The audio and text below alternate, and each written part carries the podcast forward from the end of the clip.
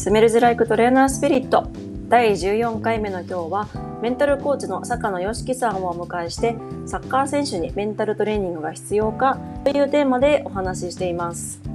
これを聞いているあなたはメンタルトレーニングってやったことありますか？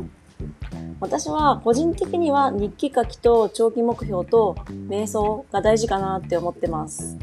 まああのいいことばかり言っても仕方がないのでみんなが気になる質問もバンバンしていきたいと思ってます。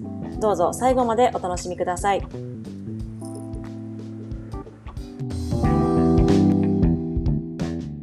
えっと、スメルズ・ライク・トレーナー・スピリット、今回もゲスト会です。えー、メンタルコーチの坂野よしきさんをお迎えしてお送りします。よろしくお願いします。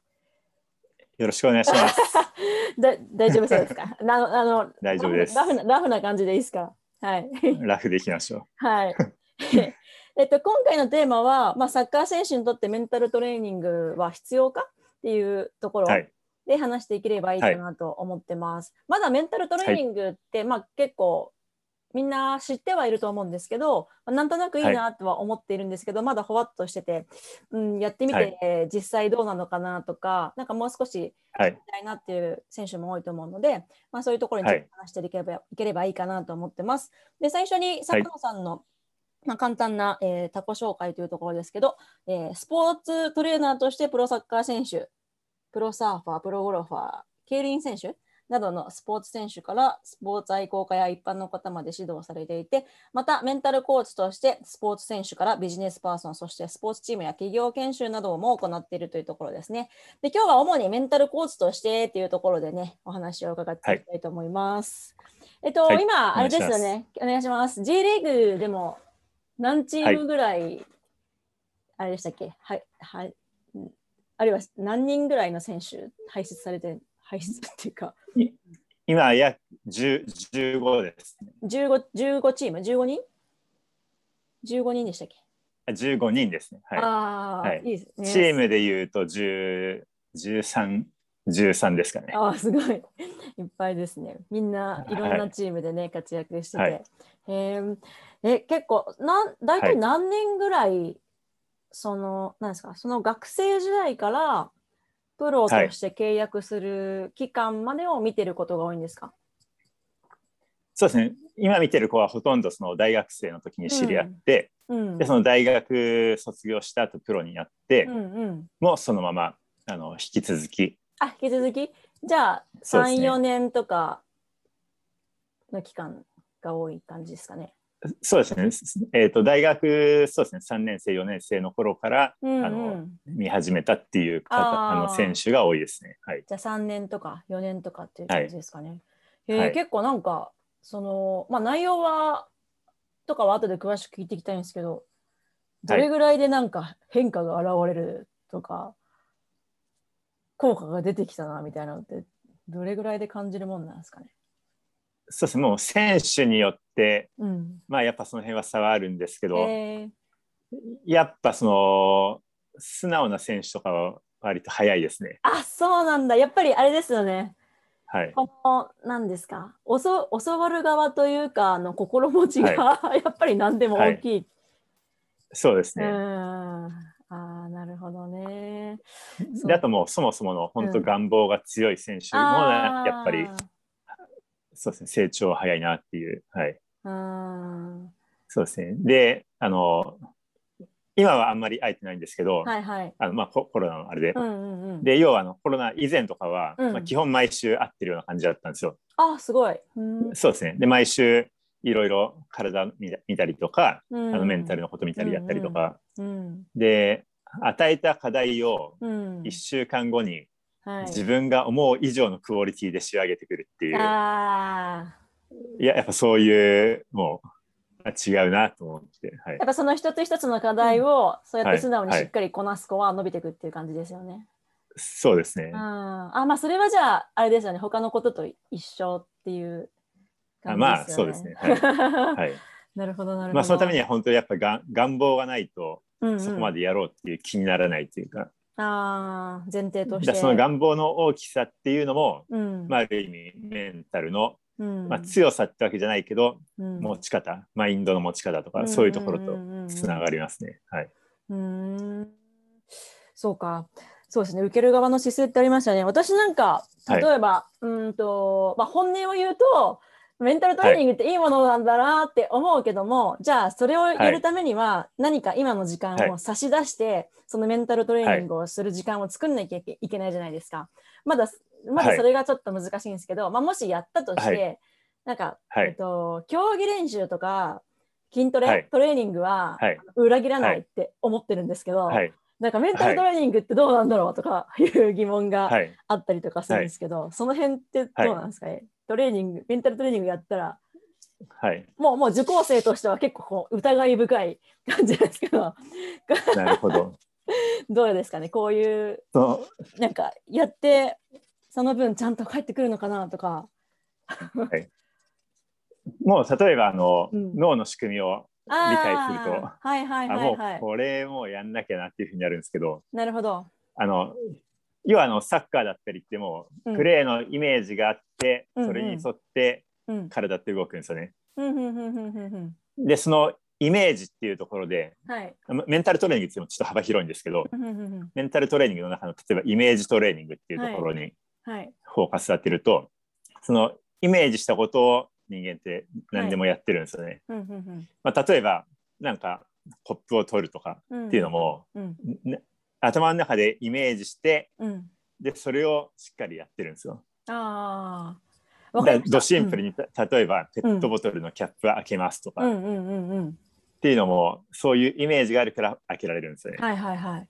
細かいところだとそういうところから始まって、はい、でなんかもうちょっと大きいビジョンとかそういうところだと、はい、なんか私別のやつでなんか聞いたんですけど、はい、えっと、まあ、カーナビと一緒だみたいな話聞いたことがあって、まあ、カーナビだって行き,、行き先目的とかをこう入れるから、まあ、そこに到達するわけでなんかそういう、えっと、将来の目標とかそういう計画とか、そういうのもやっぱりそのゴール設定とかをしっかり作って、えー、カーナビに入れるぐらいこうなんですかね、ちゃんと設定するからそこに行けるんだみたいな話聞いたことあるんですけど、それに似た感じですかね。そう、ねうん、そう。でそれもありますし、うん、で例えば将来どうなりたいのかっていうのをより明確にしてるっていうのがポイントで、なんとなくだとちょっと弱いんですよね。そうですね、うん、はい、なんでより明確にすると、よりイメージも鮮明になるので、はいはいはい、でそうするとまあ、例えば、うん、今東京にいたとして、うん、じゃあ西の方に行きます。うんうん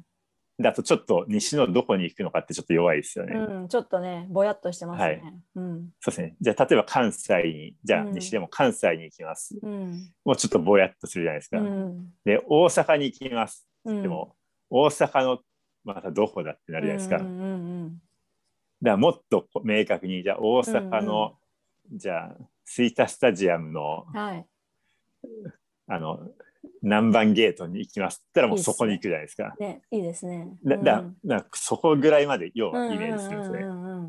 やっぱりそういう。そうすると、うん、そこに行こうっていう、うんうん、あの段段取りを脳の中で勝手に、ね、仕組みを利用して。そう,、うん、そう辻褄を合わせるっていうところですね。うんうんうん、あそれはわかりますね。うん。はい。そうですね。そうやってよりこう明確にしていく作業って大事ですよね。はい。なるほど。私はなんか結構そのメンタルトレーニングやってないんですけど、毎日日記はい、日記書いてるんですよ。はい。365日。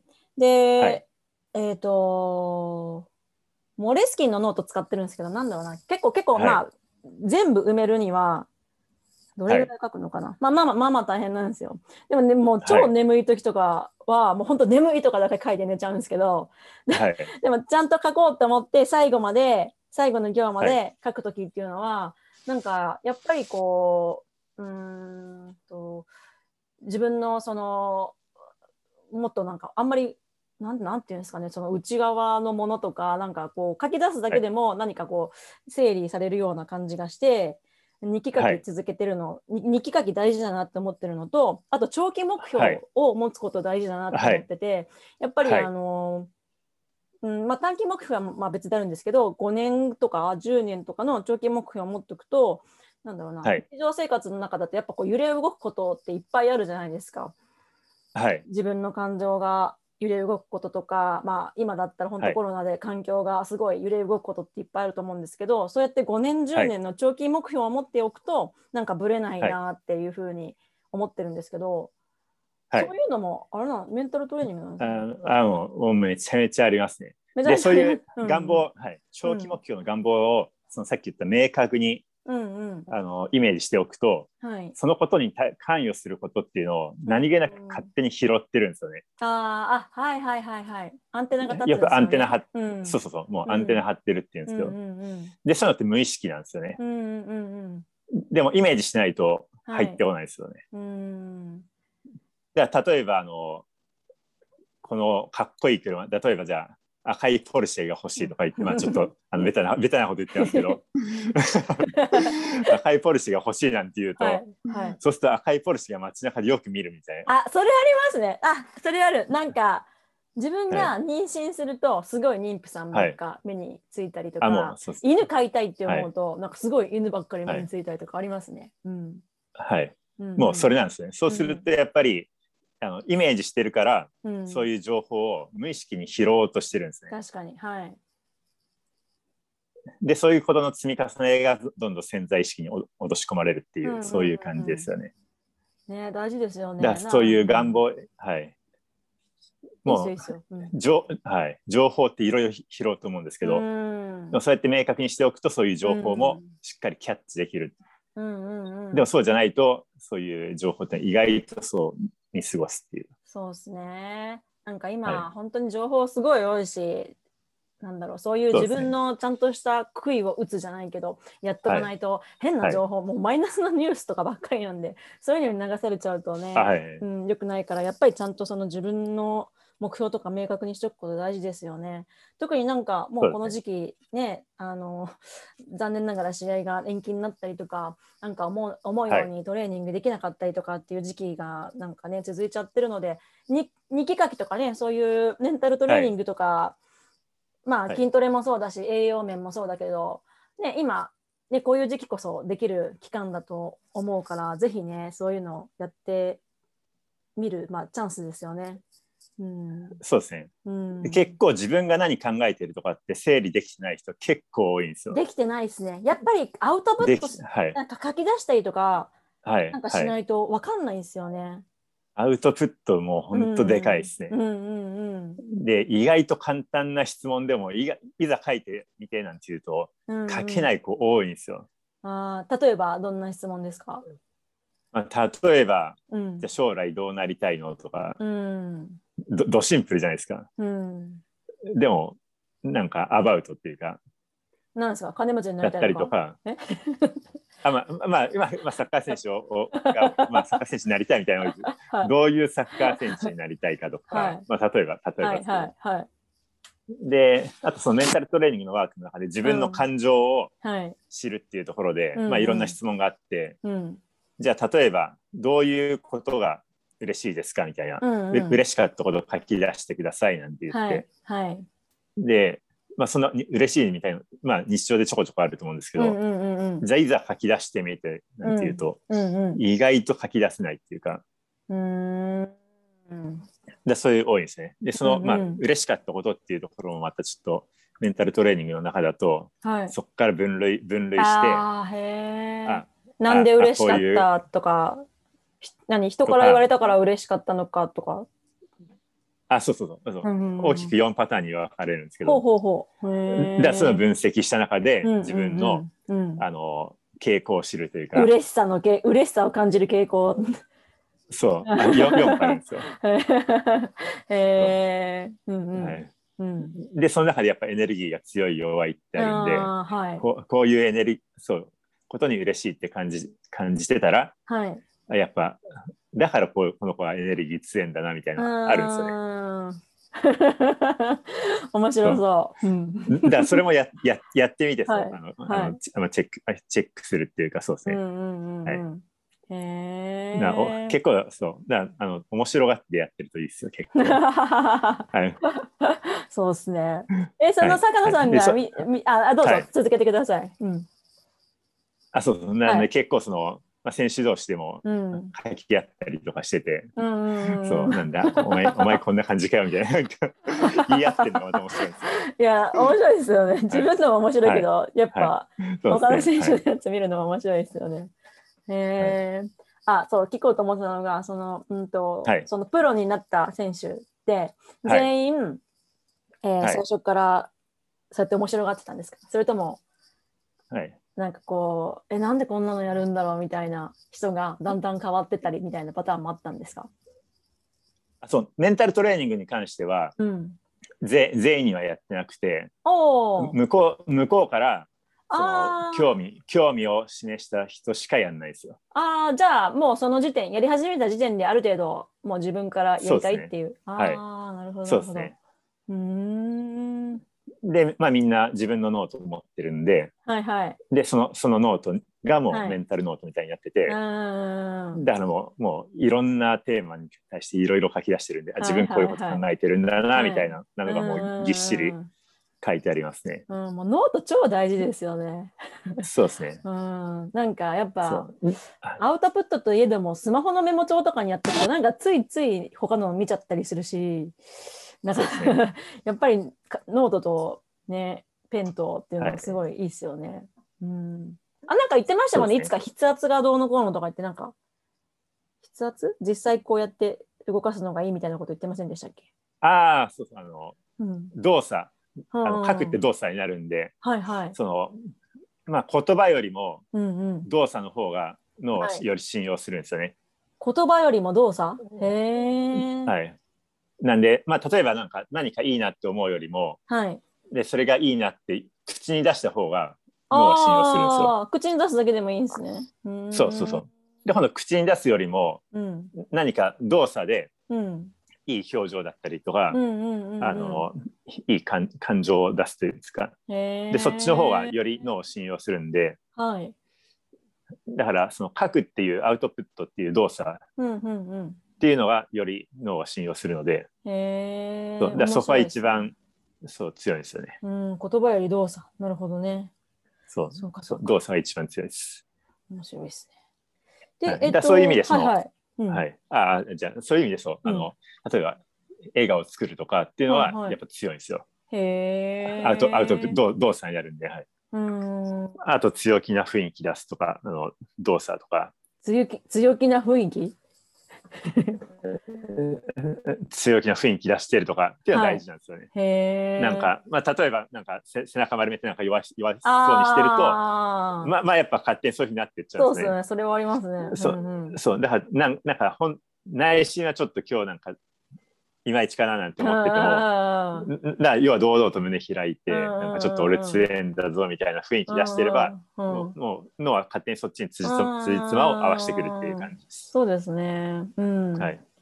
動作表情って一番。そうですね。でそある意味それってもうだから自分でそれを選択してるっていうか、はい、なんていうんですかね。例えばじゃあ今日いまいちだなって思う時にじゃあそういう強い雰囲気を作ろうか、はい、それともこのままでいようかって、そこ選択しなきゃいけないじゃないですか。はい。えー、でその時になんかこっちその強い雰囲気を作ろうっていう選択できるようになるのもなんですかね。それもトレーニング。そうですね、うん、そうそれもトレーニング。でまず知ってるか知ってるか知らないかはいはいはいはい。なるほどなるほど。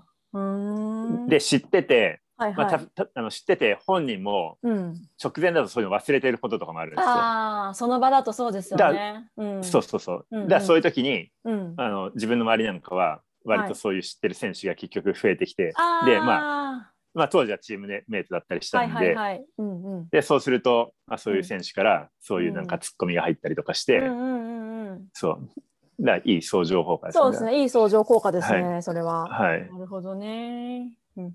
そう。なんで2年前のその J リーグたくさん生み出したチームは、はい、めちゃめちゃ雰囲気良かったです、ね、いいですね。はい、めちゃめちゃ良かったです。で今日いろいろ話したいテーマが、はい、えーと、人間性がスポーツに与える影響とかメンタルトレーニングすることのプラスの影響とか、はい、あと意味のあるイメージトレーニング、まあ、ノートに書き出すっていうのはさっき話したんで、そうだな、はい、どっから話しますかね。じゃあ、メンタルトレーニングすることのプラスの影響っていうのは、今まで話してなかったところで言うと、うん、どうですかね。だからそう知ることで、そういうのがあるって知ることで。あのあ、なんかちょっと音声が。感情。あ、ちょっと待って、ちょっと。はい、お音声がなんか。はい。あ、大丈夫。あもう一回話してみてください。はい、そうです。まあ、うん。はい。どうぞどうぞ。そう。まあ、メンタルトレーニングちょっと幅広すぎるんで、うんうんうん、あの何からっていうとあれですけど、うん、そのまず脳の仕組みを知っておくと、うんうんうん、もうそうしなきゃなってなって、うん、そのどういう感情にするかっていうのがもう一番でかいですよね。うんうん、で感情が、はい、あのプラスプラス感情が出ることによって、はい、プラスの思考と、うんうんうん、プラスのホルモンが出るんですよ。へでプラスのホルモンが出れば、はい、あの血流が、うん、あのしっかり促されるんで、うんうん、筋肉がリラックスできるんですよね。うん。だから体も動きやすくなるんですよね。うんうんうん、でマイナスのホルモンが出ると、はい、筋肉が萎縮しちゃうんで、うんうんうん。はい、で体が動かないですよ。うんうんうん。だからその試合前に、なんか今日体が動かなかったみたいな時っていうのは意外とそのメンタルの状態がなんかマイナスの方に引っ張られた可能性ってはやっぱあるんですよね。うんうんうん、いつもと同じように整えていったのにみたいな、はい、うんあるんですよ。でプラスの感情にすると、はい、今度プラスの思考が生まれてきて、うんうん、やっぱいいアイデアが湧きやすくなってくるんですよ、ね、でいいアイデアだったりいいイメージが湧いた湧いてきたりするんで、はい、もうサッカーなんかはもうもろイメージのスポーツなんでうんうんうん、でそういうところがあのイメージが湧きやすくなる。でで逆にマイナスのあの感情になると、うんうん、マイナスの発想になるんで、まあちょっと弱気になったりとか、だからなんかチャレンジしないだったりとか、だったりとか、そのせっかくのいいイメージが湧きにくくなる、練習でやってたイメージが湧きにくくなるっていうところで練習でやったことが試合に出せないとか、まあそういうところとつながってくるんですよね。なるほどね。だそういうそのためにはじゃあどうしたらプラスの感情になるのかっていう自分の引き出しをも、はい、持っておくっていうのがポイントなんですよ。へえ、引き出しを持って。そう。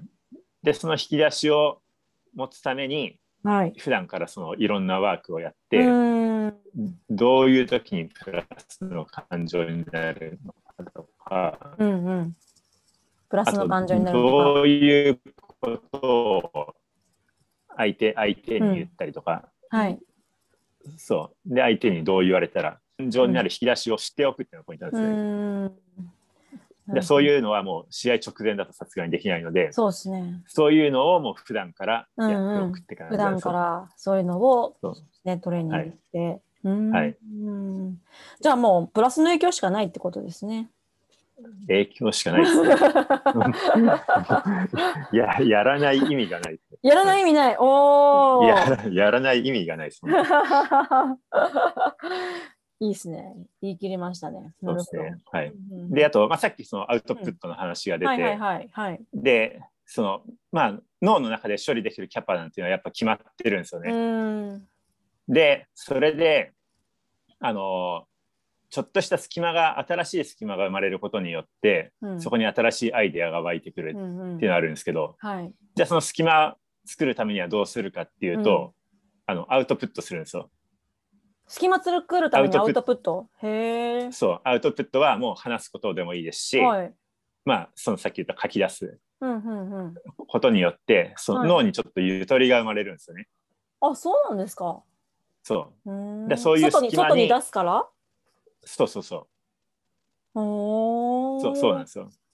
でそういう隙間に新しいアイデアが湧いてくるので例えばそのアイデアを、まあ、ちょっとサッカーとは微妙にずれるかもしれないけど、うん、なんかアイデアを出すっていう時に、はい、なんか話してる方がアイデアって湧いてくるんですよね。じーっとしてるより。そうですね、うんうん、はい。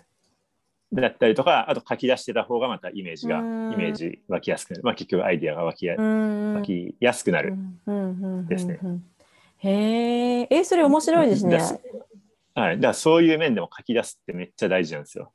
へえ、はい、隙間とか今超大事ですからね。はい、そう。結構あの余分な情報まで入って急急な人多分お、うんうん、多いんじゃないですか。多いと思います、うん。めっちゃ多いと思います、ね、多いと思います。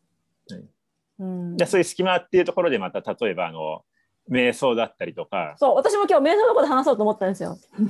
はい、はい、瞑想いいですよね。うんだそうだそこもそう、うん、あの同じような感じですよね。なるほどね。えー、それは面白いですね。アウトプットをすると脳に隙間ができる。なるほどね。そうなんです。そうかそうか。でノートに書き出す。でそう。うんうん、そうでそういうことはその、まあ、自分が見てる選手は知ってるんで、はい、でそしたらもう書いた方がいいってなるじゃないですか。はいはいはい。だからもうみんな書いてるんですよね。今もきっとじゃあ書いてるんでしょうね。うん、書き続けて。書いてますね。はい、書き続けてますね。いいですね。そうそうでたまにその自分にあの見してもいいような内容だったら、はいはいはい、あそうまあそれ写メして送ってみたいな感じを、このやり取りを、うん、そう今直接結構会えない時期なんで、うん、そう今はそうやってその、うん、そういうやり取りをやってますね。うんうん、いいですね。オンラインでも、ね、全然できますもんね。うん、そうですね。あとは普通にあの通話して。うんうんうん。なるほどね。アウトプットさせるっていう。そうか。そういう意味でアウトプットって必要なんだ。うん、そうですね。こっちから意外とアドバイスっぽいことってあんまり実は言わないんですよ。うんうんうんうん、なんか向こうの思ってることを引き出すような質問ばっかしかしないですね。うんうんうん、いいですね。うん、そう。そうかそうか。だ問いかけばっかですね。ああ、問いかけ大事ですね。やっぱりそうですね。はい、そうそう問いかけなんです。だからその結局その問いかけの質問の内容なんですけどね。うん、なるほどね。じゃあなんかもう今すぐ今晩からでもね、はい、これを聞いてる選手は、はい、ね、ノートノートにねそうやって書き、はい、とりあえず何かを書き始めた方がいいですよね。日記でもいいからね。そうですね。うん。そう。しかもちょうどあの今のこの終わった後に、うん、はい、あのもうちょっとしたら、うん、あれなんですよ。あの J リーガーの某某選手と、うん、某選手と、某選手と、はい、なるほど。またつつ通話するんですよね。はいはいはい。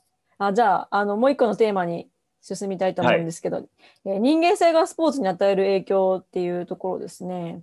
でこの話、はい、この間ちょっと坂野さんから出た時に私の中で頭に思い浮かんだのが、はい、あの、中高と剣道やってたんですよ。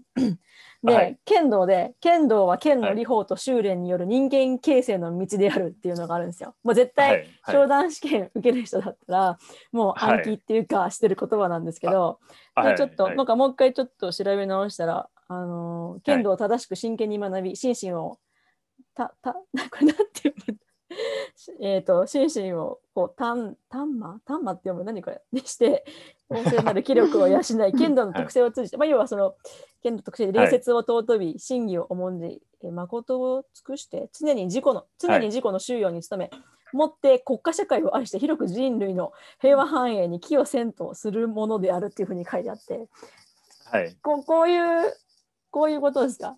これはもうちょっとあのグローバルにした感じ。もうそれをなんかもうもうちょっとなんかカジュアル。あのカジュアルにした感じ。そう今の今のことはちょっとなんか難しいなみたいな。武道だから。そう。ちょっと難しくてよくわかんないってなっちゃうので。だから結構まあ結構ドシンプルですよ。なんすか？人間性を、あの高めるっていうところと、まあ、つながるんですけど、まあ、そのためにどういう行動できるかっていうところも、要はメンタルトレングの一環としてやってるんですけど、まあ、例えばもシンプルに挨拶ができる、まあ、これコミュニケーションじゃないですか。でやっぱコミュニケーションサッカーのコミュニケーションスポーツなので、はい。はい、もうそこの質をいかにぶっとくするかっていう。うんうん。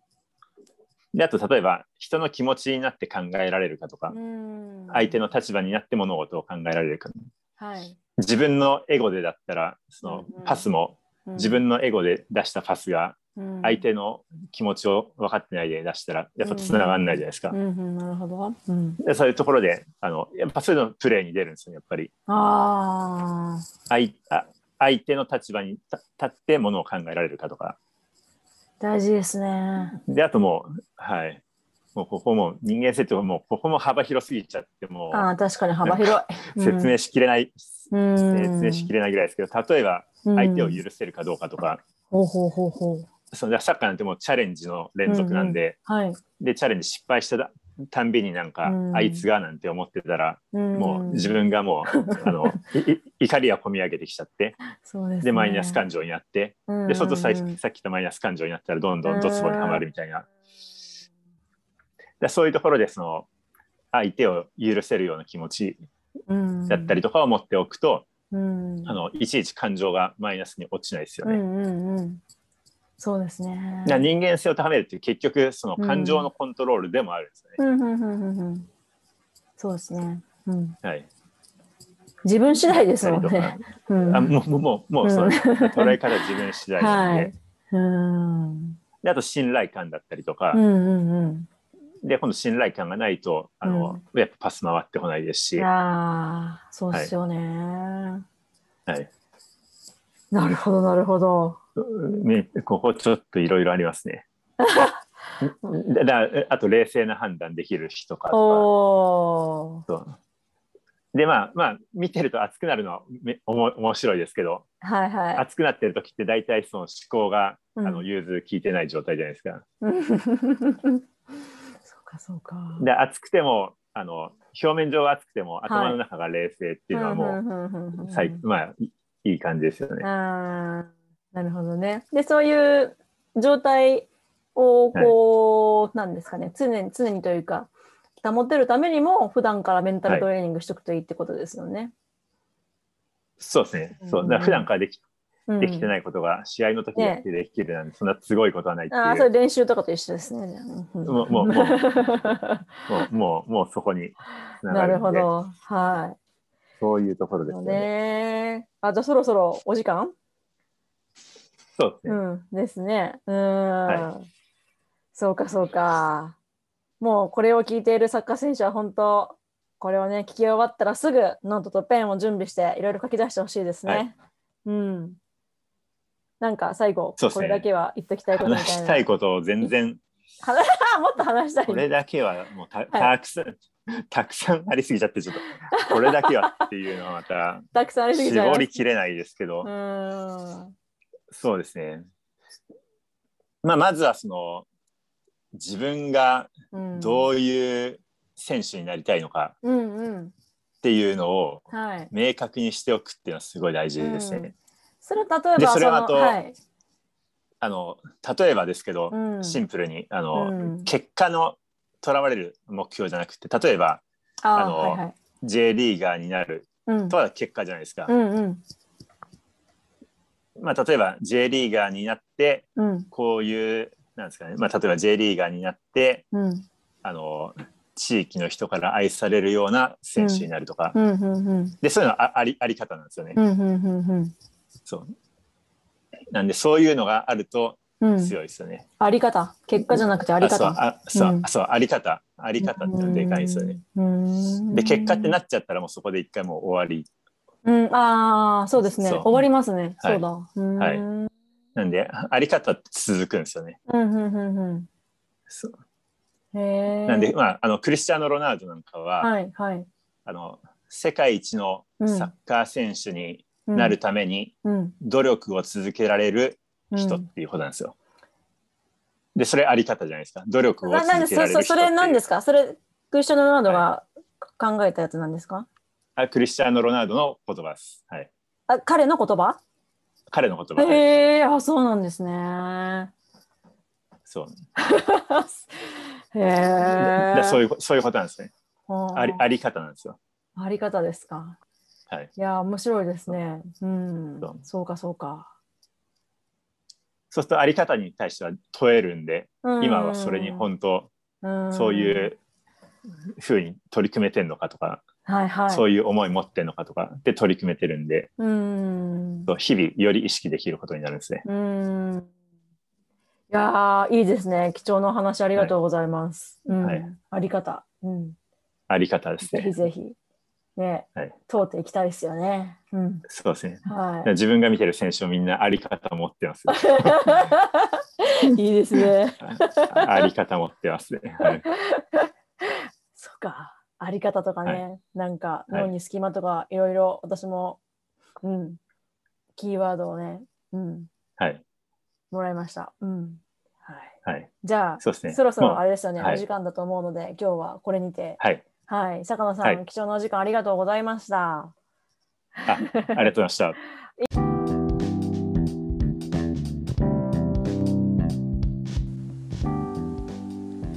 はい、最後まで聞いてくださりありがとうございます。早速今日からノートとペンで何か書いてみましょうね。面白かったという方はチャンネル登録やレビューをしてもらえると嬉しいです。お相手は大工よしこでした。それではまた次回お会いしましょう。